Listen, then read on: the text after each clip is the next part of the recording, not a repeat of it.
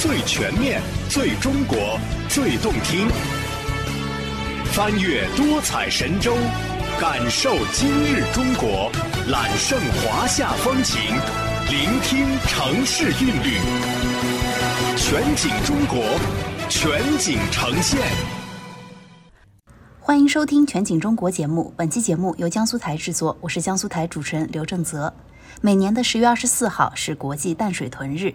相比栖息于海洋的大部分鲸豚类，淡水豚的生活环境更接近人类居住区，加强人们对淡水豚类的了解和保护意识势在必行。今年的十月二十四号，由江苏南京市、镇江市和安徽马鞍山市协同制定的关于加强长江江豚保护的决定正式施行。这是南京都市圈首次跨省域协同立法，也是全国首例对单一物种的流域性区域协同保护立法，意味着长江江豚及其生活环境保护有了法律支撑。江苏台记者综合报道。关于加强长江江豚保护的决定进行表决，请按表决键通过。一锤定音，九月二十九日，酝酿已久的关于加强长江江豚保护的决定正式获批，在国际淡水豚日正式实施。这是中国首例对单一物种的流域性区域协同保护立法。南京、镇江和马鞍山两省三市共同参与。江苏省生态学会副理事长李朝辉是最早提出完善相关立法的专家之一。在他看来，创新性的协同立法打破了地方封闭管理的局限。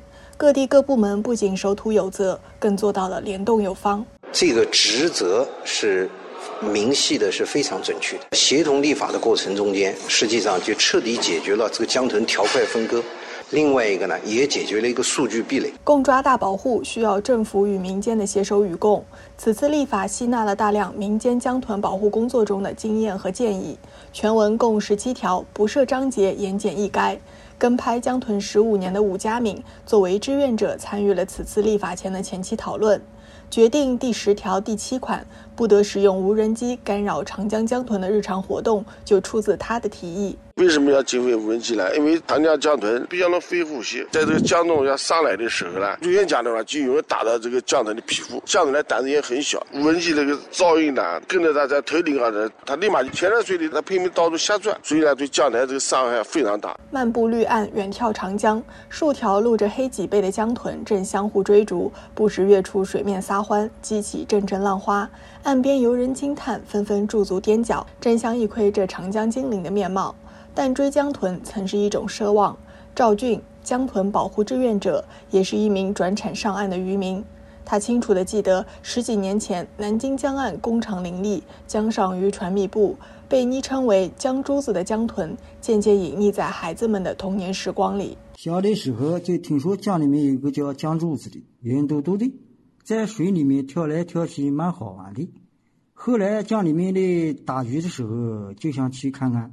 但是那时候水变浑的了，岸边呢工厂也多了，像水里面这些东西就很少看到了。二零零二年，最后一头白鳍豚琪琪孤独离世，至此江豚成为长江中唯一的水生哺乳动物。南京师范大学生命科学学院教授杨光。长江江豚呢，它在整个长江的生态系统当中是属于食物链的顶端的类群，所以它的安全与否是整个长江生态系统是否安全的一个标志。保护长江江豚，同时也可以达到保护整个长江生态系统当中的所有生物多样性的一个目的。保护江豚迫在眉睫，保护长江势在必行。二零二一年一月一号，长江启动实施十年禁渔，同年三月，长江保护法正式实施。一幅崭新的图景正在大江两岸徐徐展开，而作为长江生物多样性的指示物种，江豚保护也迎来多重利好。近年来，江苏着力提升长江生态环境保护与修复，镇江、南京先后设立长江江豚省级自然保护区。王兆根是镇江保护区管理处的一名工程师，因为江豚巡查，他走出了万里长征。我大概自己也统计了一下，一千五百多小时，主要是步行。加上水上巡查，行程达到了一万五千多公里。除了脚下功夫，王兆根还有三头六臂相助。二零二一年十一月，镇江市自然资源和规划局等十个相关职能部门共同发起成立中国首个地方性江豚保护联盟。各个联盟成员之间的信息能够做到信息上的这个互通有无，而且行动上我们也可以大家一起配合嘛。这也让我们这个江豚保护的队伍不断的扩大，执法的效率得到了很大的提高。民间巡航力量也在迅速集结。在媒体工作的江萌找到了武佳敏、杨光等人，成立了南京江豚水生生物保护协会。他们开始组织各种活动，协助政府主管部门开展水生生物保护及救助、科普宣教等工作。到了这个时候了，所以我们就觉得，我们应该从民间的力量，我们积极配合，是吧？但即使是王兆根、武佳敏这样老道的巡查者或者跟拍者，也无法描绘水下世界的真正样貌。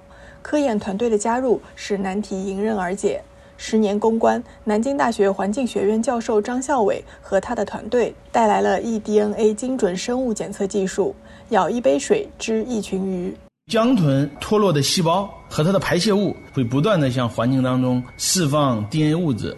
啊，那环境 DNA 技术呢，就是通过分析物种特异的 DNA 分子来监测野外生物物种和它种群的分布情况。其特点就是精准、灵敏啊、高通量，并且呢，对生态系统不会造成任何的破坏。再加上 AI 识别、联合卫星遥感等最新技术，江苏正构建出一张缜密细致的江豚监测网络。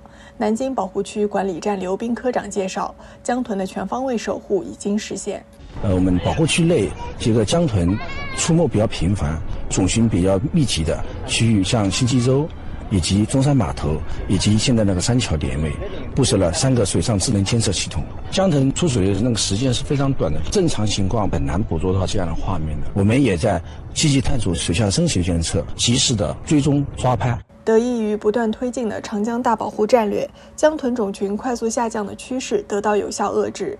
以长江南京段为例，江豚数量目前已稳定维持在五十多头，比五年前实现了翻倍增长。而在不久前，随着四艘科考船在南京鸣笛起航，二零二二年长江江豚科学考察也拉开了帷幕。这是长江十年禁渔实施后的首次流域性物种系统调查。参与其中的江萌表示，此行惊喜不断。江苏所有沿江城市均发现了江豚的身影，而他们的活动习惯也从侧面印证了此次两省三市协同立法的必要性和前瞻性。今年的这个科考呢，我们就发现江豚在江苏的这个活动范围应该是在逐步的变大，在水里它是自由游弋的，哪个地方适合它，它就往哪游；哪个地方鱼多，它就往哪游。所以说，江豚的保护必须要进行流域性的啊，跨省的、跨地的，多是联动来进行保护，通过立法来进行保护的这件事儿，确实是对。江豚来讲是更大的福音。关于加强长江江豚保护的决定还确定，将每年的十月二十四日确立为南京、镇江和马鞍山三市的长江江豚保护宣传日，并明确将建立都市圈区域协同保护机制，健全完善上下游、左右岸、跨地区、跨部门协同保护制度。协同保护有法可依，意味着江豚保护跃升到了全新阶段。但这并不表示大功告成。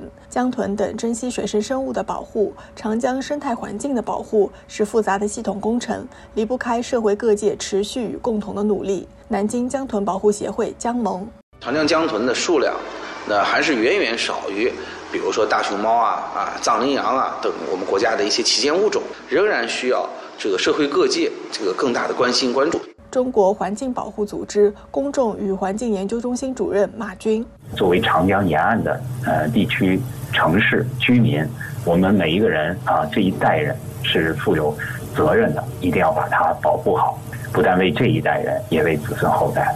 江豚逐浪，欢声悦耳，这人与自然共鸣的美妙旋律将绵绵不绝，愈发嘹亮。您刚刚收听的是江苏台制作的《与江豚共鸣，守住自然之美》，感谢收听，再见。